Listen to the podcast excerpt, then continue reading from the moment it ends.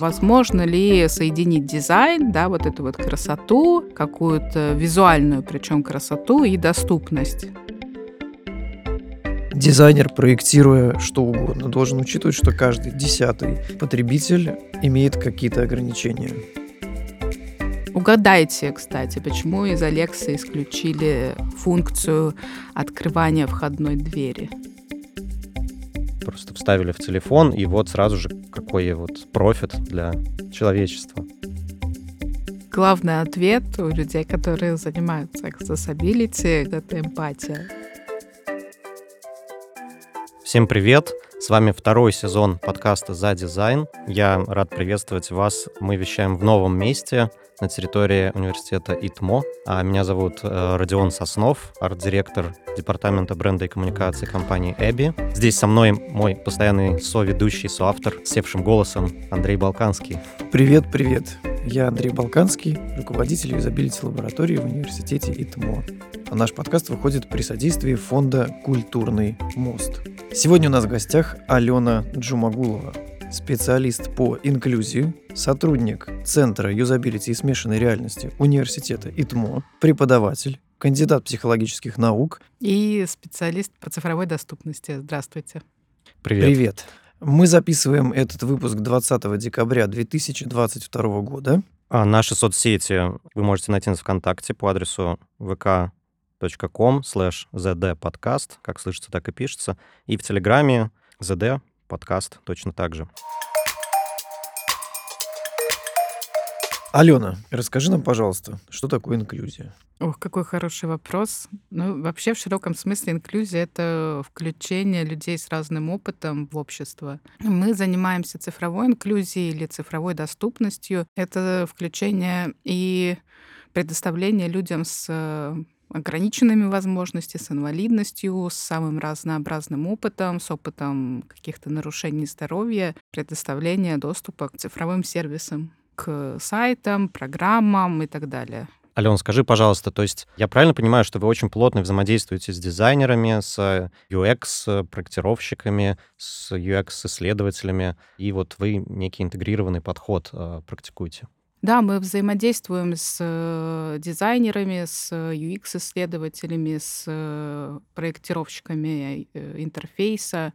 Ну, например, в прошлом году защищалась моя дипломница, и она как раз разрабатывала дизайн-систему университета ИТМО и разрабатывала с учетом как раз-таки принципов доступности, с учетом контрастности и э, с учетом вот как раз-таки читабельности иконок, шрифтов и так далее. Людьми, соответственно, с ограничениями. Да, людьми с ограничениями. Ну, в основном это были... Ну, вот дизайн-система была для слабовидящих, для людей с нарушениями цветовосприятия. То, что в народе называлось дальтониками, теперь это, ну, так не называется. Ну, в общем, для людей, которые не видят зеленые и красные цвета спектра, для людей, которые ну, имеют нарушение чтения, например, для дислексиков.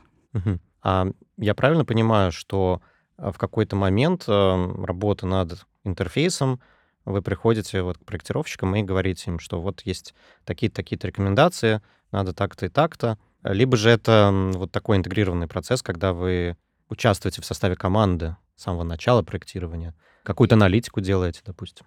Конечно, это идеальная ситуация, когда в команде есть человек, который как бы понимает в accessibility, в цифровой доступности и с самого начала закладывает э, ну, вот эти вот принципы доступности. Но часто получается не так. Есть даже такой термин accessibility layouts, то есть слои, которые сверху накладываются. Но дело в том, что Многие начинали интересоваться accessibility, когда продукты уже были готовы. И, собственно, хотелось их сделать более доступными, ну, то есть их нельзя было перепрошить, они уже имели свои функции. И тогда вот появлялись вот эти accessibility layouts, которые позволяли накладывать доступность на уже существующий сайт, например. Но вообще в идеале начиная с разработки уже, ну, например, той же дизайн-системы, с проектирования, да, с архитектуры, хорошо уже закладывать вот эти вот принципы доступности. То есть верно ли я понимаю, что когда мы видим на сайте кнопочку «Версия для слабовидящих», это не так, как должно быть в идеале? Или же все-таки этой кнопочки не избежать? Вот э, это Accessibility Layout или нет? Версия для слабовидящих, она скорее подразумевает исключение, потому что вот тот основной контент сайта, он становится чаще всего недоступен или сильно урезан версии для слабовидящих. И это даже не надслойка такая, а скорее такой костыль, что ли, да, для того, чтобы люди с слабовидением, да, с нарушениями зрения могли им воспользоваться. Хотя по факту люди с нарушениями зрения, слепые слабовидящие, они больше пользуются скринридером. То есть программой, которая озвучивает все, что происходит на сайте. А вот э, версии для слабовидящих чаще пользуются люди пенсионного возраста или старшего возраста и люди с дислексией, потому что там можно настроить вот как раз-таки вот этот печатный текст так, как нужно, так, чтобы он был читабелен. Ну, например, там убрать засечки, э, настроить расстояние между буквами, высоту букв. Вот немножко еще про инклюзивность. Современный подход э, предполагает, что цифровой продукт или какая-то цифровая среда, она будет доступна как э, обычным людям, так и людям с особенностями или с ограничениями. Правильно? То есть если мы видим нечто, что их отсекает, это уже эксклюзия. Ну, это отсутствие универсального дизайна, угу. скажем так. Хорошо, а есть ли некий предел, до которого можно руководствоваться этим методом, или все равно мы упираемся в какой-то момент, когда мы начинаем уже исключать э, обычных людей для того, чтобы угодить всем группам людей с особенностями? Ну, часто получается так. Это такой большой вопрос, который тоже мне студенты на курсе задают. У нас есть э, курс по доступности. Как раз-таки на магистрской программе, на которой мы с Андреем преподаем, есть э, возможность получить такой курс. И там студенты задают вопрос о том, э, возможно ли соединить дизайн, да, вот эту вот красоту, какую-то визуальную, причем красоту и доступность да, то есть э, удобство для многих категорий.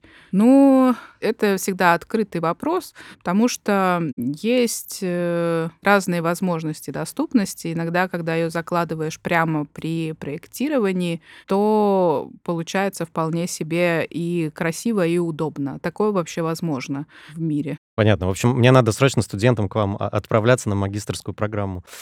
А у вас в Эбби есть э, какие-то гайды по доступности, учет этого? То есть вы этим занимаетесь там?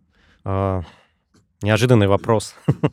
Ну, ты знаешь, э, да, это просто этим занимается не моя команда, поэтому я не возьмусь там как-то утверждать э, однозначно каких-то вещах, но наша команда UI UX, да, занимается исследованиями и, соответственно, в этом направлении тоже.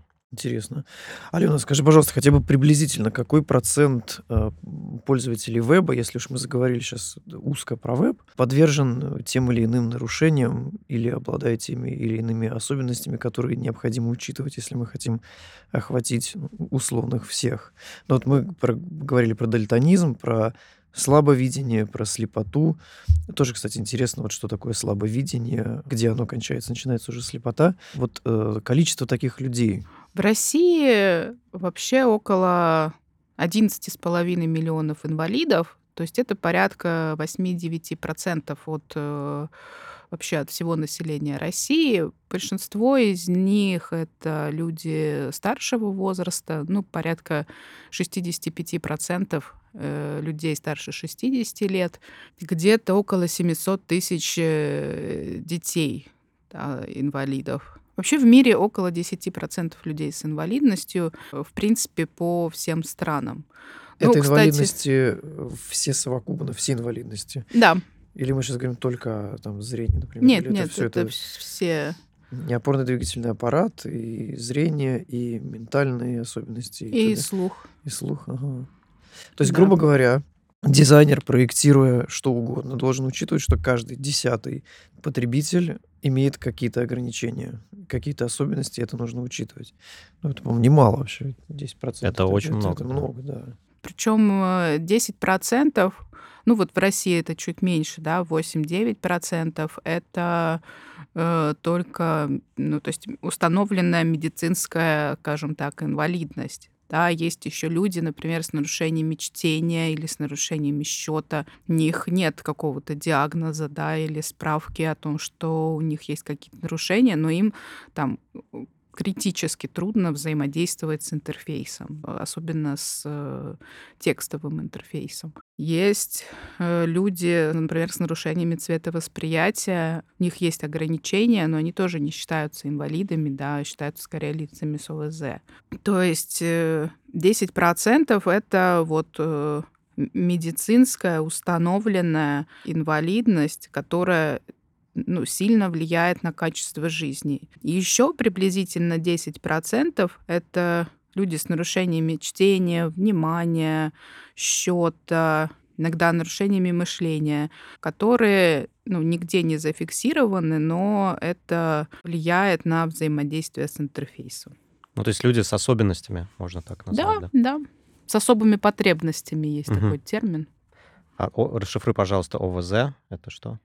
Ограниченные возможности здоровья. Скажи, пожалуйста, сейчас просто мир движется в сторону не только визуальных интерфейсов, да, допустим, аудиоинтерфейсов.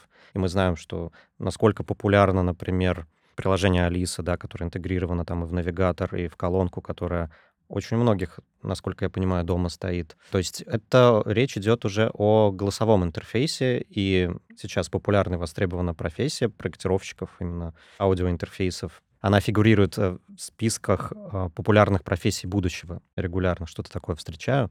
А вот э, вы с этим работаете, как-то практикуете ваши методы, которые вы наработали с визуальными цифровыми интерфейсами уже в аудиоинтерфейсах? У меня есть любимое исследование по поводу голосового помощника. В США оно проводилось, и там э, да, не столько сложный, сколько такой удивительный дизайн. Про амазоновскую Алексу, это тоже голосовой помощник. Э, она там есть и в колонке, и в... Ну, видите, то есть я уже говорю про Алексу как про какое-то одушевленное существо. То есть она живет в колонке, она живет э, в в планшете, в телефоне. Ну, в общем-то, как и Алиса у нас. И исследователи изучили более двух тысяч отзывов и собирали отзывы от э, э, слабовидящих людей, людей с разными другими видами инвалидности. И, собственно, смотрели, как же люди с инвалидностью используют Алексу и что вообще им нравится, что не нравится. Ну и такие интересные факты, что, ну, например, слабовидящие и слепые, они не могут посмотреть за окно и увидеть погоду, да, и не знают, как им одеться для того, чтобы пойти на улицу. И вот, соответственно, например, э, у них очень был популярен сервис чтения погоды. То есть да. они спрашивали ее, Алекса, подскажи, какая погода, да? Да, угу. да. Ну, очень помогает Алекса, например, людям, которые не могут двигаться, не могут, например, связаться со своими родственниками. Даже если они находятся там в другой комнате, все равно можно там позвонить или связаться. Если Алекса связана с умным домом, тоже это классно, потому что можно удаленно, опять-таки, включить-выключить свет, подкрутить радиатор, чтобы было потеплее или похолоднее, включить кондиционер, поставить чайник. То есть вот у слабовидящих были популярны именно такие э, функции умного дома. Ну, то есть э, все вот эти данные, эти наработки, они передаются тем, кто проектирует интерфейс, и, соответственно, они могут это использовать, закладывать там в будущих версиях как э, один из паттернов да, использования вот этого интерфейса. Да, это еще важно для людей старшего возраста, потому что чаще всего инвалидность приобретается в старшем возрасте, и это важно, например, для там, родителей чьих-то, для людей старшего возраста, которые одни живут. Это вот может также учитываться в проектировании интерфейса. Угадайте, кстати, почему из Алекса исключили функцию открывания входной двери? Может быть, чтобы очень-очень пожилые люди э, не открывали всем подряд. Или дети, чтобы дети не открывали всем подряд. Так, Нет? классная версия. Хотя с детьми сложно, потому что детей, ну, например, э, в России, насколько я знаю, э, я не могу оставлять ребенка одного дома до какого-то возраста, правда, не готов сказать до какого. То есть прям законодательно. Мгм. Мне кажется, что исключили, потому что это просто легко можно взломать. Слушай, а с другой стороны, если пожар, и ты вот пожилой человек, э, и наоборот, тебе нужно выйти из дома, а Алекса не дает тебе выйти из дома. А, тогда ты говоришь, Алекса, у меня пожар. Не, она не то чтобы не дает тебе выйти из дома, просто по голосовой команде нельзя открыть дверь входную. Это такой трики вопрос. В России у нас такого трудно себе представить, потому что у нас в основном люди живут в квартирах многоэтажных, а Америка одноэтажная страна. И там просто можно подойти и в окно сказать, Алекса, открой дверь, и она буквально откроет дверь кому угодно. Ух ты, ничего себе. Вот. И поэтому эту функцию убрали. Да, Это что- реальный а, Это реальный кейс, да. Очень интересно. Плавно переходя от одноэтажной Америки к многоэтажной России, какова сейчас ситуация в нашей стране с устройствами и дизайном э, для обеспечения доступности по сравнению с другими странами и, может быть, по сравнению там с нашей же страной 5 лет назад, 10 лет назад. Мы вспомнили сейчас Алису. Ну, мы можем также вспомнить там Марусю и Сберовский. Их очень много сейчас практически, там чуть ли не каждый банк имеет помощников, но колонок я вспомнил две. Это Яндекс.СК, Алиса и Маруся от Mail.ru. Вот. И больше я пока не могу э, вспомнить каких-то специализированных устройств на нашем рынке. Как у нас вообще обстоят дела с доступностью в городской среде, в быту, в плане умных домов и прочее, прочее. Напрашивается сразу идею про, например, вот специальные жилища, к примеру, м, дома престарелых, какие-то дома инвалидов, не знаю, сейчас я правильно ли называю типы помещений, может быть, какие-то вот специализированные там многоквартирные жилые комплексы для людей с какими-то умственными нарушениями. Там, а вот слушая твой рассказ, а, сразу как-то представляется, что там бы это было как раз очень нужно, вот всякие такие штуки. Известно ли тебе, как у нас в стране обстоит дело с подобными технологиями? Две истории расскажу. Первая история про то, как я пользовалась ассистентом Сбера. И голосовые ассистенты умеют понимать речь в зашумленном помещении, если музыка играет, если речь немножечко изменена. Ну вот, например, у меня мне вырвали зуб, и мне очень захотелось попробовать пообщаться, потому что у меня еще было такое очень э, разрозненное внимание после этой операции. Я захотела пообщаться с голосовым ассистентом, и у меня ничего не получилось, потому что он меня совершенно не понимал, вот, потому что я там так бубнила, в общем, и поняла, что вот еще есть куда нам стремиться с доступностью именно про голосовых ассистентов. И это сейчас такой один из важных моментов, который нужно спроектировать, это понимание измененной речи или людей с нарушениями речи голосовыми ассистентами. Это первое. Второе, вот если отвечая на вопрос, сейчас в так называемую ИПРУ, это Что? Сейчас расскажу. И про это индивидуальная программа реабилитации и абилитации для инвалидов э, включили брайлевскую строку, брайлевский дисплей. Такое средство, которое позволяет пользоваться компьютером или э, планшетом с помощью системы Брайля. И сейчас у нас есть в в России такая компания ForPliant, которая эти дисплеи производит. Они достаточно дорогие, но что означает, что включили в индивидуальную программу реабилитации? Это значит, что государство должно оплачивать вот этот вот брайлевский дисплей. И если человеку, например, э, слабовидящим или слепым детям, да, им же хочется пользоваться компьютером, общаться, играть, потому что есть игры тоже для слепых и слабовидящих. И для них вот этот вот брайлевский дисплей, это было бы очень актуально. Но сейчас пока нет кейсов применения вот этой вот э, технологии в, в широком смысле, но в принципе в России все есть для того, чтобы обеспечить вот э, э, людей, и в том числе детей с нарушениями зрения брайлевской строкой. И про это программа, кем инициированная, кем проводимая, гос- государственная программа. То есть как включиться в ИПРУ, например, или как дизайнеру проконтактировать с ИПРОй. Это, скажем так, медицинское заключение, которое есть у каждого человека с инвалидностью. Это индивидуальные рекомендации да, по использованию, в том числе технических средств, которые повышают качество жизни человека.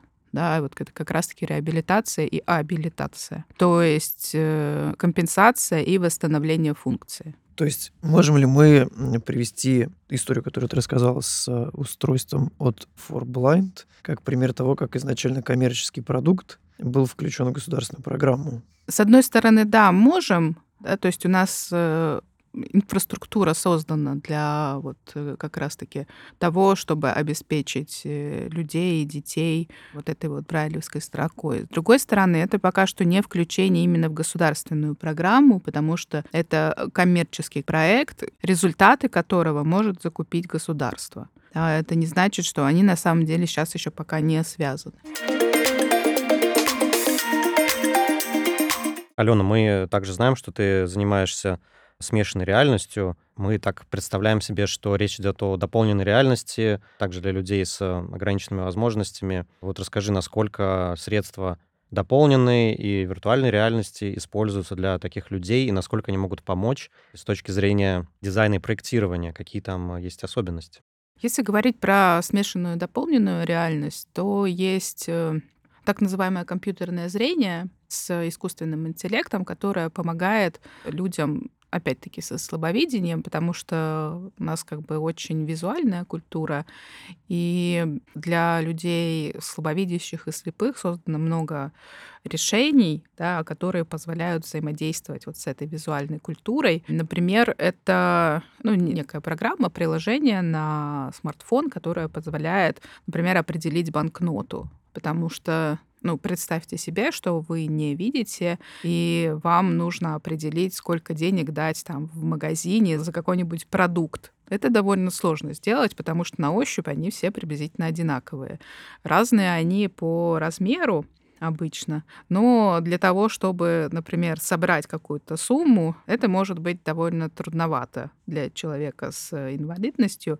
И вот э, искусственный интеллект позволяет определить, сколько денег, например, лежит у тебя на столе. Или есть такое приложение, которое, где ты по видеосвязи созваниваешься с волонтером, наводишь на предмет, который тебя интересует, и волонтер точно так же описывает, что перед тобой находится.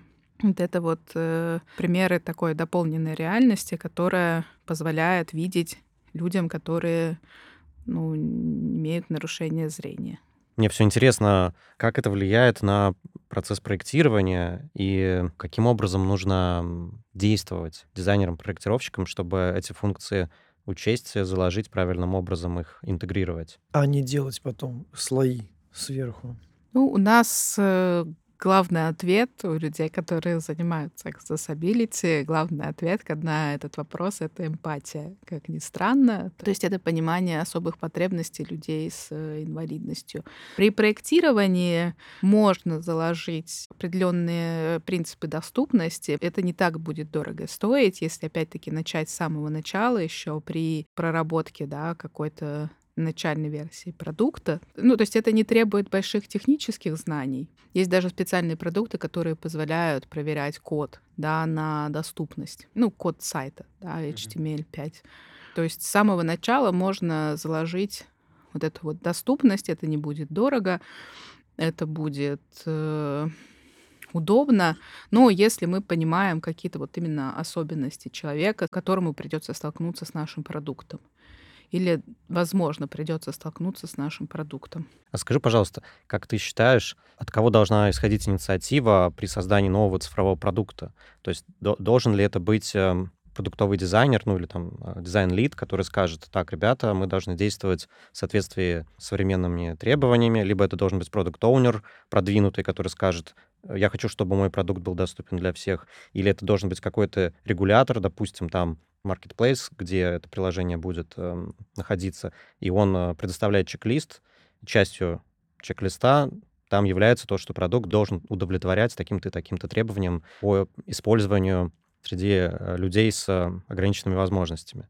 Э, или же это государство должно как-то регулировать? Дело в том, что сейчас э, некоторые компоненты этой регуляции, они существуют. Самый хороший ответ на этот вопрос, или такой самый правильный ответ на этот вопрос, это, конечно, э, дизайн-лид. Хорошо бы, если бы он занимался accessibility, потому что у него обычно очень много разных задач других. И если бы это на этапе проектирования интерфейса закладывалось, это было бы самое-самое классное. Но это ведь ведет к удорожанию разработки? Или это незначительное удорожание разработки? Если с самого начала э, да, закладывать или дать, э, ну, например, э, назначить кого-то ответственным за доступность, ответственным за accessibility, обучить, то есть вложить не так уж много денег, но при этом человек будет в курсе и будет следить за этим. Да, это не, не так дорого, как кажется на первый взгляд, да, как переделывание потом. И это, собственно, позволяет сгрузить вот дизайн лида, чтобы не думать о самому о вот этих вот проблемах доступности. Э, Еще сюда же вопрос про рентабельность. Ну, допустим, а, возьмем какую-то коммерческое предприятие, которое разрабатывает банковское приложение. Мы говорим про примерно там 10% людей с ограниченными возможностями, которых приложение теряет, если они не учитывают, не применяют никакие современные методики по инклюзивности. А является ли это для них э, убытком коммерческим, то, что они теряют этих людей? Или же работы по инклюзивности, они как бы им невыгодны, потому что остальные 90% и так им окупают э, весь их продукт? Ну, вопрос тут не, не столько выгодности, потому что не сказать, что это выгодно или невыгодно. Да, это выгодно с социальной точки зрения, в том смысле, что включение людей, да, людей, которые до этого не имели доступа, например, к какому-нибудь цифровому сервису, приложению Сбербанка, как бы это большая выгода на как бы таком социальном уровне. Насколько это выгодно с точки зрения именно денежек, честно, я не знаю, и обычно ну, мы об этом не говорим. Э, да, понятно, что для коммерсантов э, все равно в любом случае э, деньги, финансы, они стоят во главе пирамиды. Это как бы основной ориентир какой бы высокой моралью, допустим, не обладали руководители да, этого коммерческого предприятия. Поэтому я спросил, насколько это может быть выгодно не просто с точки зрения ну, социальных норм, а именно с финансовой точки зрения. Потому что, ну, заставить многие коммерческие структуры практиковать эти методы иногда можно только с помощью какой-то жесткой регуляции. То есть, допустим, от государства или от со стороны маркетплейса, или со стороны э, какого-то комьюнити, которое приходит к ним и, ну, по сути, начинает добиваться, как, например, экологи там или другие организации, они в какой-то момент э, убеждают бизнес тем, что надо заниматься благотворительностью, поддерживать социальные проекты, э, заниматься инклюзивностью и так далее. Ну, это не странно, у нас государство регулирует э, доступность цифровую.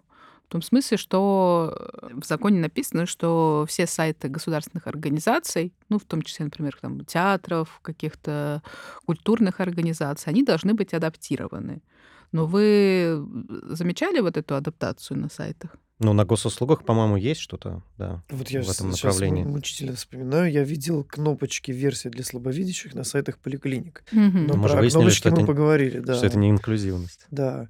На госуслугах я, честно говоря, не помню. Может быть, наоборот, там все настолько инклюзивно, что ты даже не замечаешь. Может быть, да, да. Но я все-таки про коммерческий вопрос у меня был. Потому что госструктуры, понятно, их там могут легко обязать просто выполнять регламент. Скажем так, это не, не стоит так дорого, да, дает э, ну, действительно преимущество. Но мне кажется, имиджевый дает большие преимущества, если компания заявляет, что она вот следует наиболее прогрессивным практикам инклюзивности в своих продуктах, то это как бы и на имидж очень хорошо сразу же работает. Нет, так безусловно работает на имидж, безусловно. Я просто подумала о том, что многие сервисы могут быть э, доступны для скринридера, и уже это будет достаточно большая accessibility, если так можно выразиться, Э, да, потому что слабовидящие и слепые смогут пользоваться.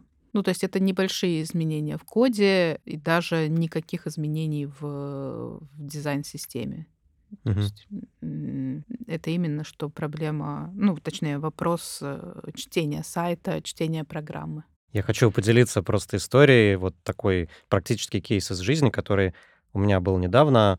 Э, В этом году я так сложилось, что я побывал в нескольких странах, э, языков которых я вообще не, не знаю, не понимаю. Это Турция, Грузия и Армения. И в магазинах, э, в кафе, в ресторанах я пользовался приложением от Google. По сути, это классическое применение дополненной реальности. Наводишь на чек или на ценник, и он тебе сразу же переводит.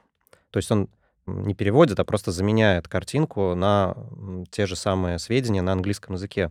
Ну и, по сути, вот ты имеешь возможность ощутить себя в положении человека, допустим, слабовидящего или там с дислексией, да, или с какими-то другими ограничениями, понимаешь, насколько вот технологии могут тебе помочь и насколько это, в принципе, все просто, ну, просто это, это, это классно. Да, То есть конечно, это все прям... очень сложно, но э, в смысле просто, что оно ну, есть. Ну, это просто, есть, это да. недостаточно, это не так сложно, знаешь, там, как э, какие-то нейросети, которые пишут музыку сами или литературу. То есть э, просто распознается один язык, заменяется в режиме онлайн на другой язык, выводится на экран. Да, с помощью там обученного алгоритма, но, тем не менее, это научились делать уже достаточно давно просто вставили в телефон, и вот сразу же какой вот профит для человечества. Да, это мы мотивируем наших слушателей. Ну, Путешествовать. Тут еще эта история про то, что каждый из нас может э, оказаться вот в такой ситуации, скажем так, это называется временной инвалидности. Ой, да, да? вот это очень классный термин, расскажи просто. Это вообще... Я когда это первый раз услышал, для меня это было очень удивительно, вот эта ситуация временной инвалидности. Ну, вы а, мы, мы очень часто немножко инвалиды, и можем как раз побыть в шкуре людей с теми или иными ограничениями к вопросу той самой эмпатии. Да, например, если вы там прогуливаетесь по Невскому, вот сейчас в это время э, года, где очень много людей, пытаетесь поговорить по телефону, да, или там в баре точно так же пытаетесь поговорить со своим другом и не слышите его. Ну, то есть, в принципе, не слышите и пытаетесь что-то ему объяснить жестами, и он вас довольно плохо понимает. Это вот как раз-таки временная инвалидность. Или, например, если вы, не дай бог, сломали руку или ногу, и тоже в это время года вышли на улицу, подскользнулись и сломали руку или ногу, и... Э, а? Вторую. Попытались позвонить. И попытались позвонить второй рукой. Да, то вы наверняка э, ощутите, что такое временная инвалидность. А мне вспоминается случай, рассказанный нашим коллегой из Сталинского университета. Рассказывал, как они на каком-то сходном курсе, вот что-то про доступность, они студентов просили без рук попробовать поперемещаться по университету и проделать какие-то активности. Ну, просто там с руками за спиной. Для того, чтобы студенты как раз себя почувствовали в ситуации э, людей без рук. Такой тоже интересный опыт. Кстати, можем это попробовать. Я так понимаю, что прежде всего речь идет про то, что невозможно выйти из некоторых помещений, либо зайти, либо спуститься, либо да, вызвать лифт. Да, конечно, да, да. Я не знаю подробностей, но да, я думаю, что это было направлено на преодоление э, препятствий, открытие дверей, да, да, да, все, что ты говоришь. Но то, что, в общем-то, легко решаемо, на самом деле, при проектировании. Да, да, да. Но мы об этом э, редко задумываемся, потому что это настолько привычные вещи, что только оказавшись в ситуации временной инвалидности, мы обнаружим, что, например, какие-то очень простые вещи бывают недоступны там, для людей, например, с одной рукой или без рук. Андрей, я хотел бы вспомнить, мы с тобой обсуждали до эфира регламент э, W3C, да, организация, о том, что туда включены некоторые ну, э, требования по эм, инклюзивности, да, по accessibility для современных сайтов. То есть, чтобы сайт отвечал всем современным требованиям, условно, есть некий чек-лист, и там есть вот какие-то конкретные установки. Да, есть гайдлайны по веб-доступности. Может быть, Алена здесь чуть подробнее расскажет. Мы можем, например, их в Телеграм-канале э, выложить традиционно в качестве доп. материалов. И, может быть, мы так сейчас плавно Алену спровоцируем на следующий вопрос. Алена, что читать по доступности? Какие гайды? Вот дизайнер послушал наш выпуск, вдохновился и решил э, учитывать вопросы доступности при проектировании. Что ему почитать? Какие ГОСТы, какие гайды, какие учебники, э, где поучиться. Какие исследования? Какие исследования, да. Э, может быть, если у тебя есть какие-то конкретные ссылки, мы могли бы их там, включить в комментарии к выпуску. Или, может быть, что-то такое самое базовое ты можешь озвучить сейчас. Ну, во-первых, э, да, сейчас принят гайдлайн WCAG версии 2.0. Он принят, да, то есть это принятые рекомендации. Сейчас есть уже э, версия 3.1, где как раз-таки есть э, рекомендации по дополненной реальности, и он сильно переделанный, и э, даже читать его интереснее. Так что вот э, есть э, на русский переведенный гадлайн, тоже версии 2.0. Его можно, ну, например, на сайте Usability Lab. Потом, что еще? Естественно, наша магистрская программа готовит э, дизайнеров, э, UX, UI дизайнеров, и есть курс. Сейчас это курс по выбору, по проектированию доступности. Мы здесь разбираем более подробно все то, что, о чем я сегодня рассказывала. Здесь мы недавно выпустили тоже в ИТМО выпуск журнала «Культура и технологии» про доступность и выложили в открытый доступ статьи да, это в основном статьи, которыми занимаются как раз-таки мои студенты, мои дипломники по accessibility. Исследования в основном в иностранных журналах мы читаем, находим, их достаточно много, потому что тема, тема современная, интересная. А, если ты поделишься с нами ссылками вот на эти ресурсы, конкретные журналы, там, сайты, статьи, мы с удовольствием их опубликуем у нас в Телеграм-канале и в группе ВКонтакте, который можно найти, на всякий случай повторюсь, в Телеграме ZD подкаст и ВКонтакте точно так же vk.com slash ZD подкаст. Ну что, а, мы тогда заканчиваем сегодняшний эфир. Сегодня у нас в гостях была Алена Джумагулова, специалист по цифровой доступности, кандидат психологических наук. Большое спасибо, Алена. Нам было интересно. Надеюсь, нашим слушателям тоже будет интересно и полезно. Обращаем внимание всех дизайнеров, а, продуктовых цифровых дизайнеров в первую очередь к этой теме. Спасибо, Алена. Спасибо вам, очень здорово было с вами. Я надеюсь, что да, внимание будет обращено. Это моя главная цель сегодня. Спасибо. С вами был подкаст «За дизайн». Встретимся с вами очень скоро. Да, всем пока. Пока. Пока.